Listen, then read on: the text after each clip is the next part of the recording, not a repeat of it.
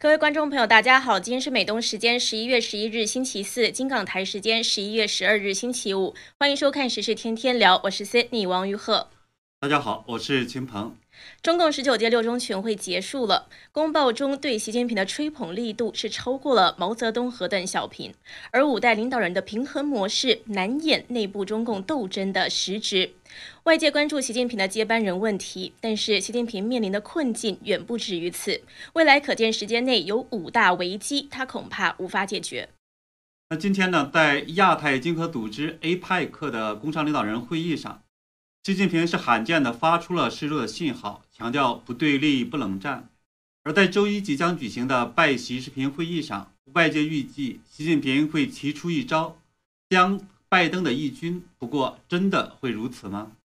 所以，我们今天呢，其实主要还是聊的是六中全会的话题。然后呢，这个 APEC 上面呢，就是这个即将要召开的拜习会，我们也会谈一下。那喜欢我们节目的观众朋友们，也欢迎点赞、订阅、留言、转发。节目最后我们会和大家互动。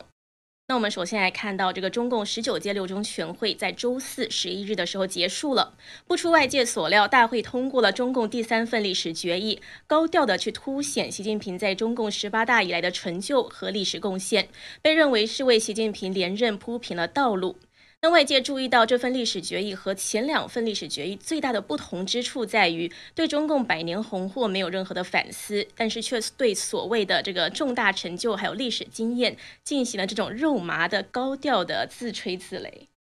对，整体是这种感觉。那我们知道呢，中共建政七十二年来，在和平时期就害死了六千万到八千万人。计划生育呢，更是杀死了四亿婴儿，造成了无数的家庭悲剧，摧毁了中国的传统文化，与世界文明也格格不入。但是在这第三份这个历史决议中，我们没有看到任何方面的一个体现，而之前的中共通过的第二份的历史决议，则对邓毛泽东呢发动的大跃进还有文化大革命，则进行了否定。那我们也知道呢，是乔治·奥维尔在一九八四年。一九八四这个经典著作里边呢，有一个名句叫做“谁控制了过去，谁掌握未来；谁控制了现在，谁就控制了过去。”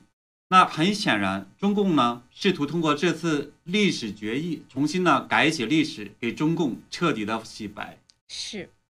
那会议发布的这个公告一共是七千三百多字，是用断论的方式介绍了中共建党百年来五任领导人的成就。那所谓的成就，就在从这个篇幅中呢，大家就发现说，这个最多字数的当然就是习近平了，超过两千字。那篇幅第二是毛泽东，大概一千字；第三是胡锦涛，有大概六百字。那再来是邓小平，大约四百字。那发现江泽民的篇幅最少只有两百八十四个字。秦鹏，中共好像是非常擅长在这些细节的方面去下功夫。那这种用笔墨多少啊，似乎是隐藏着很多的玄机在里面。呃，对。那我们看到呢，习近平是要寻求连任，所以呢，他就跟之前领导人一样，都会对本届领导人的成就进行大书特书，这个呢是不奇怪的。而对其他的这个领导人时期的这种用词多少，实际上也体现了习近平对他们的这种好恶，也体现了呢他的个人的这种政治意图。那我们看到毛泽东是紧随其后，那么接近一千字，这就意味着习近平想把自己呢塑造成毛泽东第二。那描写邓小平的字数呢，居然排在胡锦涛这个之后。而胡锦涛我们知道呢，当年是被江泽民苦苦的压制，满朝文武都是江派的。后来呢被清算之后，就发现这里边居然大量的是江派的反贼叛徒。那习。胡锦涛是这样的一个弱主，却排在呢是呃紧挨着毛泽东之后。那很显然，这是习近平的一种政治感恩，他就表达了呢习近平当年对这个胡温时代对他的这样的一个支持，实际上是表达一种感激。他也呢表达是那说在之后，他也想进一步的联盟这个团派，来巩固他的这种政治版图。同时呢。通过这样的一种方式，实际上也试图在贬低就邓小平的这种改革派，对习呃邓小平时期提出来的什么韬光养晦，让一部分人富起来等等呢，实际上也进行一定程度的一个否定，也给习近平自己的接下去的这种呃政绩功劳，那包括什么共同富裕呀，以及更加严厉的这种国进民退呢，实际上也想进行政策性的开路。那对江泽民时期的篇幅最少，实际上表明呢，就是习近平对江登派系的打压和厌恶，也表明了未来会进一步的去挤压和打压这个派系。是。那我看到会议公报中呢，是把中共党史划分为四个时期。那如果以领导人划分的话呢，还是之前外界传的，就是划分为三个时代，分别是这个毛泽东、邓江湖还有习近平为首的三个时代。所以这样一一来，就是把习近平的地位在共产党里面整整个就提高了，提高成了和第一代领导人毛泽东还有这个邓小平并驾齐驱的绝对权威的高度，也为习近平在二十大谋求连任铺平了道路，增加了合法性。而且大家现在在说的是，他甚至想要终身执政。那对从结果来看的话，我们认为说习近平是赢了。那么他呢是很明显的话，这样的一个整个这个决议。也表明了通过，那那也对习近平那么大的一个篇幅的这样一个吹捧，其实也表明了未来习近平的连任基本上铺平了道路。是，那现在呢，我们看到是连这个之前中共现任副总理汪洋，他二零一二年他就亲自说过，说这个必须要破除人民幸福是党和政府恩赐的错误认识。他这个意思呢，就是说，因为现在这个历史决议嘛，等于是把这个中国人民的一切的幸福或是一切的有什么收获，都归咎在党的身上。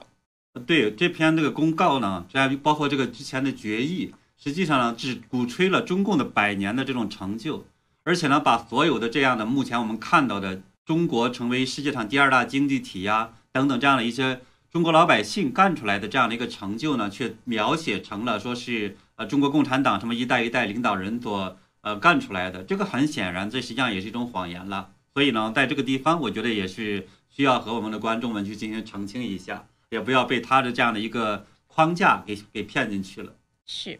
那这次公报呢，是以十八大以来中国特色社会主义进入新时代为这个名，然后去赞颂习近平执政九年以来的成就。那我看到像资深媒体人肖明，他在《肖明看世界》里面，他就说，在中共体制的全丛林法则之下，力量决定对错，所以政策呢是没有连续性的，是可以随时改变的。那美其名曰中国特色的社会主义，但是实际中共的整套理论是立不住的，只是为了暂时保住政权而已。对，所以呢，我们也看到这个公告里边呢，在不断的再去阐述说什么这个理论那个理论，来一个个的论述下来，在事实上呢，它这些理论之间实际上是相互打架的。比如毛泽东呢，我们看到他把这些财产大家的抢全部抢走了，对吧？后来呢，那么邓呃邓小平实际上是推翻了毛泽东这个做法。那么现在呢，但是呢，他当时又扶植起了一个权贵的阶层。那我们看到呢，这个习近平似乎呢是在这个方面做出一些改变，所谓的共同富裕。所以这些东西其实是属于风马牛不相及的东西，但是呢，也都被中共呢是摆在一张神坛上进行祭拜，把这个所有的东西看作都是所谓的伟大的成就。所以其实看起来也，我觉得也是蛮滑稽的一件事情。而且呢，中共呢，我们看到它这个所谓的这种新旧马克思主义，它是在讲说是呃长。什么样的这种中国特色的，然后的话呢，融合了中国的这样的一些精神的文化和传统呢，呃，是这种中国特色的这样的一个二十世纪的二十一世纪的马克思主义。这其实呢，大家也很清楚，说这实际上是对中国人、中国文化的一种侮辱，因为这毫无疑问和中国的传统的仁义礼智信啊等等这样的一些文化完全是格格不入的。是。那所以从习近平的目标看，他这一次大会基本上是扫平了连任的道路，所以看起来他可能是获得他想要得到的。对，当然的话呢，我们看到之前的时候，很多人在讲说可能会变成三段论，甚至呢可能会两段论。那么现在呢，从公告来看呢，是一个接近于五段论。当然对，呃，不同刚不同的这样的一个特轻重缓急这样的一个描写是有差别的。刚才我们也论述了，说这里边有差别。那可能也体现出来呢，就是说，呃，习近平的这样的一个成，就是说，在这个党内分赃的过程中，并不像一开始呢他所想象的，就是那么大的一个，呃，我们叫说百分之九十的或者说九十分的这样的一个胜利，而可能呢在过程中内斗非常的激烈，所以呢，这也是我们从他目前的公告这里边能够看出来的，表明中共的内斗还是非常的激烈。是。那您这次分析了这一次呢，显示说，虽然习近平好像获得了他想得到的，但是他仍然面临着五大危机，是吗？嗯，对我们呢看到说，习近平呢虽然能够获取了连任，但是呢，因为他在中共的这样的一个体制上继承了中共的所谓的这样的一些伟大成就，但同时呢，他必然也会继承呃中共的过去所留下来的这些历史的包袱。那么呢，必然这一些就会演变成一个一个的危机。用习近平自己的话讲呢，叫做灰天黑天鹅和灰犀牛。那么我自己的整个观察呢，应该是会演变成五大的危机。那么其中呢，是包括我们看到是有这种经济危机，还有呢是接班人危机，还有是呃共同富裕的危机，还有呢是这种国际危机。啊，还有呢，失去民心的危机等等，这样的这个一共是五大危机。是，那经济危机，我觉得大家是比较好理解了。包括前两天美联储是发布了金融报告，认为中国房地产企业还有其他地方政府的债务的问题呢，可能会演变成更大的金融危机，影响到全球。那还有这个中国房地产企业在继续的暴雷，包括恒大昨天又再次的违约，中共当局可能会就继续的放松融资，还有有序排除房地产地雷方面左右为难，就是呢不知道要怎么做。不过这个接班人危机可能就要解释一下了，因为当年毛泽东在一九四五年通过第一关的历史决议之后，是担任了三十一年的中共最高领导人，那邓小平也是担任了很多年实际的最高领导人。所以现在外界也觉得说，习近平其实就是想要终身执政，那他找接班人只是个幌子而已。那为什么会是危机呢？呃，对这个呢，实际上它必然还是会变成一个危机。为什么这么说呢？因为首先这一次的这样的一个历史决议呢，它被外界认为说是习近平否定了是邓小平，因为邓小平时期呢是根据那毛泽东时期的这样的一个个人独裁、发动文革等等这样的一些历史教训。就制定了呢一个叫做集体领导的这样的一个制度，而现在呢，习近平又把这个中共的集体的独裁、集体领导这样一个模式呢，变成了一个个人独裁，所以这必然实际上会酿成中共的领呃接班人危机。就虽然表面上就是我们看到毛泽东在当年是经过了三十一年的这样的这种执政，但实际上呢，那么。在这个整个过程中，毛泽东呢并没有解决接班人问题，因为他先是树立起了刘少奇、啊林彪、华国锋、江青，当然也有在讲说是毛新宇也是他的隔班隔代接班人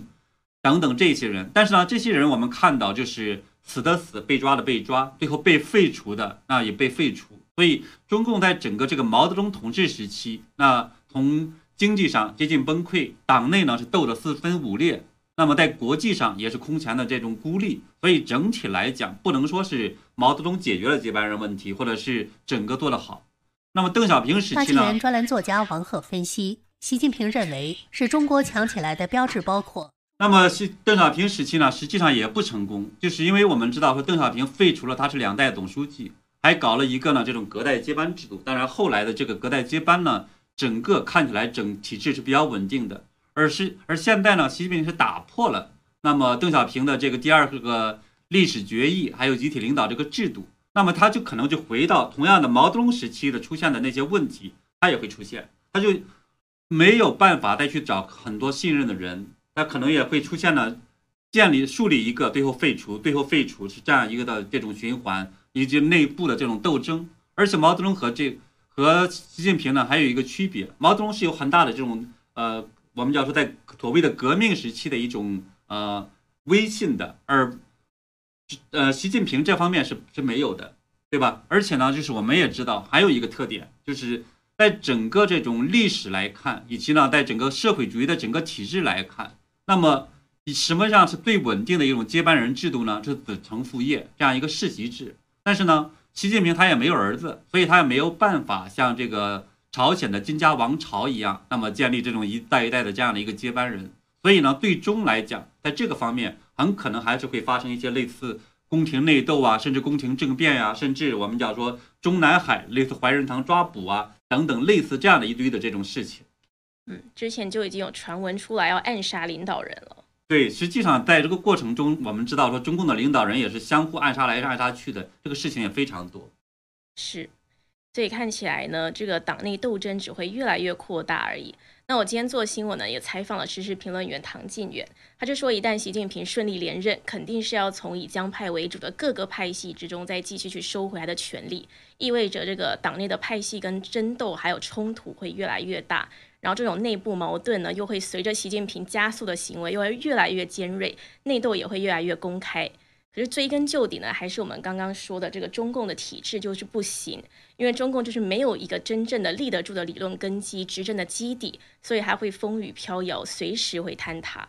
对，而且呢，实际上接班人的这样的一个制度根子上来讲，实际上也是在党中共的党内来讲，实际上是个内斗的本质，对吧？因为它也涉及到不同的党派系之间如何瓜分权力，到底让谁上谁不上。而现在呢，如果说习近平他是杀伐果断。把我们看到的像江登啊等等这些派系打死打倒也可以，但他又舍不得，他把他摆在一张神坛上去祭拜，那么也导致在接下去的内斗中，那些的团派那些派系呢，他依然保有实力，所以在接下去在这个接班人制度啊或者权力瓜分的过程中，还是会产生更多的一些危机。是，那所以我们刚刚是谈到了经济危机，还有接班人危机，我们再来讨论第三个国际危机。你你说的这个国际危机，可能大家也都比较清楚，就是说这个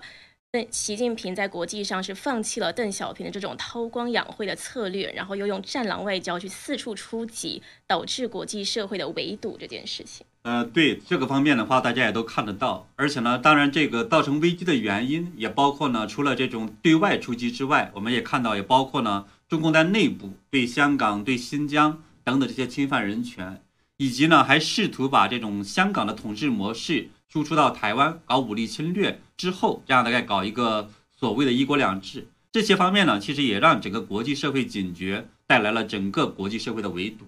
是，嗯，那还有第四个危机，就是这个党失去民心的危机。呃，对，那我们看到呢，中国共产党实际上在这个过去的这七十二年中，干了无数的这种坏事措施。而随着这种互联网的崛起，随着这种信息的开放，其实也越来越多的人认识到了中共的这样的一种罪恶。那么特别呢，在整个过去的这种呃，我们叫中美贸易战呐，中美的这样的整个国际社社会形势的变化，也导致呢整个国际社会的这样的一些信息传播到了中国国内，导致呢整个在中国国内，那么。普通的老百姓也认识到了中共的邪恶，以及中国共产党的这种外强中干这样的一套这种本质的东西。所以呢，这实际上呢，也让中共呢是越来越失去了人心。而且呢，我们也知道，习近平呢也搞了很多东西，比如说在言论上严格的控制，那么让过去呢整个党的体系其实也是靠有一些呃渠道，包括网络呀或者其他渠道去发泄。能够平衡很多这种压力，像高压锅一样，它必不至于有一个排气阀，不至于爆炸掉。但是呢，习近平现在采取一个高压的方式，其实这个将来也可能会出现大很大麻烦。那经济上他又大搞这种国进民退，现在又搞第三的分配，也让民营企业主是十分的不满。那么包括像这种一些呃商业的巨头，马云呐等等的，他也现在非常恐惧，要什么投身于农业等等的。而这种恐惧和不满。它也可能最终会酿成我们看到政治方面的对火山的爆发。嗯，不过很多人都觉得他的这些政策也是为了要整肃他的政敌才会做的，所以也是因为有党内的派系斗争所引发的。是这样，对。不过刚就是很多人也觉得说，你刚刚说的这些危机不一定会发生，因为。就是大家觉得习近平可能擅长走这种群众路线，然后他都打虎啊，整肃一些高官，又让一部分中国民众可能觉得看到了希望。还有他提出的共同富裕，虽然呢，就是国际社会的人，就明眼人都会觉得这个行不通，可是在中国国内很多底层民众可能会支持这个共同富裕。嗯，对你这个也是个很好的问题。那么我就谈谈这个所谓的共同富裕，它为什么它会演变成一个危机？我们知道说现在呢，习近平在确实在讲共同富裕，也获取了一部分民众的支持。但是这个支持，我相信它一定是个暂时的，最终是扛不下去的，而且可能还演变成一个危机。那为什么这么讲呢？那么，因为目前我们看到，就是整个呢，它是采取了让民营企业家、民营资本来这种呃出血、掏钱的方式来去所谓的实现共同富裕。而这样的一个过程中的话，其实会伤害到整个这样的一些大量的一些利益集团，而呢，老百姓能得到多少，这实际上是个问号。那么我们也知道呢，在整个过程中，那么民营资本，以及呢他们背后的很多，它实际上是有权贵资本的。在这过程中，它也会被触及利益，它必然会反弹，会进行这种在政治、经济各方面进行一些反击。所以这个方面的话呢，也是一个麻烦。嗯，而且呢，我们知道还有呢，是中国现在的共同富裕，它存在一个经济方面的一个重大的危机的问题，就是比如说我们现在认识到说中国的这种地方债，就说地方政府所借的这样一个债务，它比整个房地产的这种债务还是更大。那么现在也被认为是最大的一种灰犀牛，而各地的这种财政它也出现了危机，普遍呢入不敷出。现在全国的三十一个省市只有一个是能够平衡的，所以其他的全部靠中央政府来去补贴。那么过去呢，它可能靠卖地来去填这个窟窿，现在呢卖地，我们看到房地产出了问题，也卖不动了。所以呢，这样的一个庞大的这种官僚体系，庞大的一些开支，它这个将来怎么去办呢？那只能继续从民间、从从这些企业家、从其他方方面面的话，去像吸血虫一样去吸血，去去挖取钱。那么这种情况下，他自己都不够消耗了，他怎么可能把那么多出来的钱给这个普通老百姓，所谓作为共同富裕呢？根本就不可能。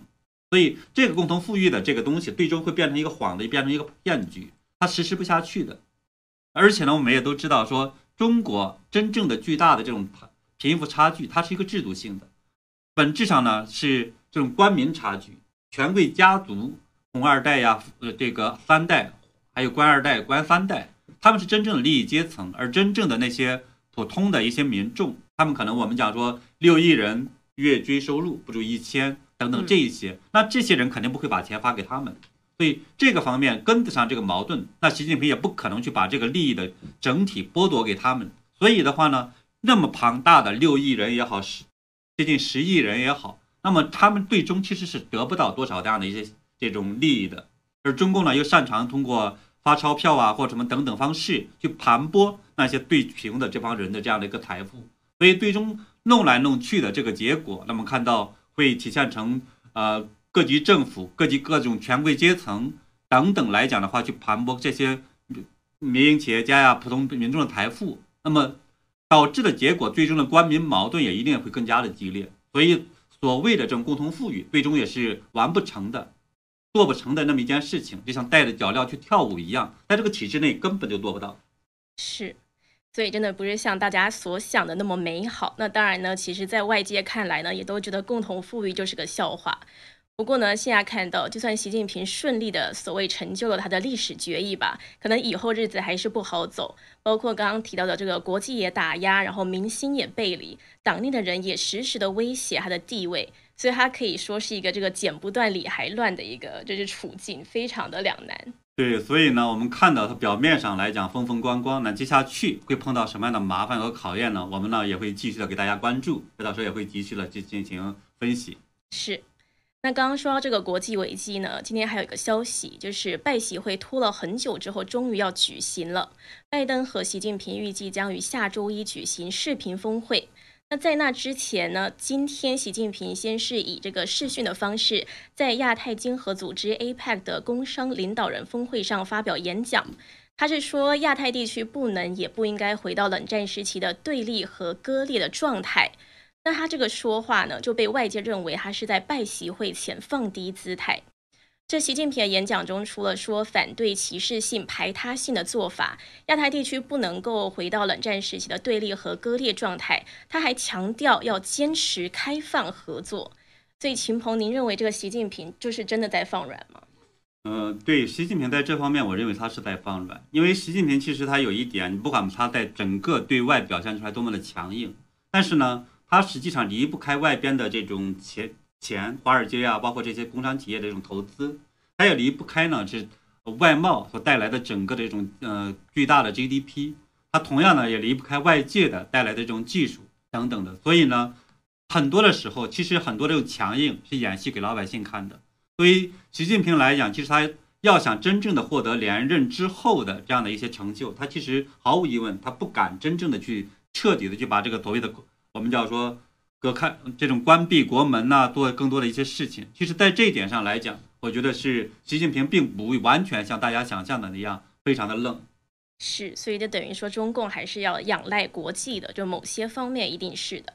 那今天还有一个消息是 CNBC 报道说，两名消息人士透露，习近平可能会在两人的会议上向拜登发出一个私人邀请。那是邀请什么呢？邀他在明年二月参加北京冬季奥运会。那这个冬奥会其实是很具争议的，因为国际上很多人不满中共，所以都在抵制这个冬奥会。那报道就表示说，这个邀请对于拜登来说呢，就会是一个很两难的选择了，因为他如果拒绝的话，可能会加剧这个中美两国之间的紧张关系；那接受的话呢，又会让这个民众对拜登不满，就觉得说拜登一直在宣扬什么民主和人权呢，是都是在说假话，因为他既然还是要去这个北京冬奥会，所以这个报道就说，习近平可能是通过这个方式想要去降拜登一军。秦鹏，您觉得呢？这个拜登是会被考倒吗？但是这个消息都提前放出来了，他可能也做好准备了吧？嗯，整个来讲，我觉得就是拜登政府呢，大家其实也看到了沙利文之前的说法，他说呢是跟中国不会去试图改变中国的制度，呃，还有呢跟中国呢会在整个国际社会中共存。所以当时很多人认为说拜登政府呢肯定会做很多让步，甚至呢有的人讲说拜登政府投降了，呃。但是呢，我说整体方面来讲，其实我们看到拜登政府想很多更多的特别大的一些让步，它也很难，因为我们知道注意到呢，就是说一方面在整个美国的国内民意上，百分之八十多的对中共实际上现在看法非常的负面，甚至呢认为中共就是整个国美国和国际社会的敌人，所以美国的就朝野、国会也好或者政府也好，那么他在和中共对抗这个方面，其实是有很强的这种共识的。那我们也看到呢，最近是美国的国会议员还有军方的代表是在访问台湾，他必然会在军事方面联合对抗中共，这也是一个趋势。而另一方面呢，我们也看到说，美国的盟友们他也不会去答应说，呃，美国去出卖在这个这些问题上一个个的去出卖整个这种其他人的利益，因为这个美国的让步必然涉及到盟友的这样的一些利益。那我们比如说最新的一件事情。那十呃，昨天呃十一月十号的时候，那美国国务卿布林肯就在《纽约时报》主办的一个论坛上就被问到，说如果中国对台湾发动了攻击，那么美国是否会介入保卫台湾？那布林肯就回答说呢，他说我们将确保这个台湾有自卫能力，然后等等的。他说呢，这实际上是一个最好的对中共威慑的一个方，最佳的一个震慑的方法，而且呢。他还讲到了一句话，其实呢，让今天的整个我们看到媒体，那也是在很多的在报道。是，他是说呢，如果中共使用武力攻打台湾的话，美国及其盟国会对此去采取行动。所以布林肯在拜习会之前发表的这个言论，也就代表了美国的这种强硬的立场。对，所以呢，就是我们看到像呃日本呐，像这些澳大利亚，还有呢其他很多的这样的国家，他们也不会愿意。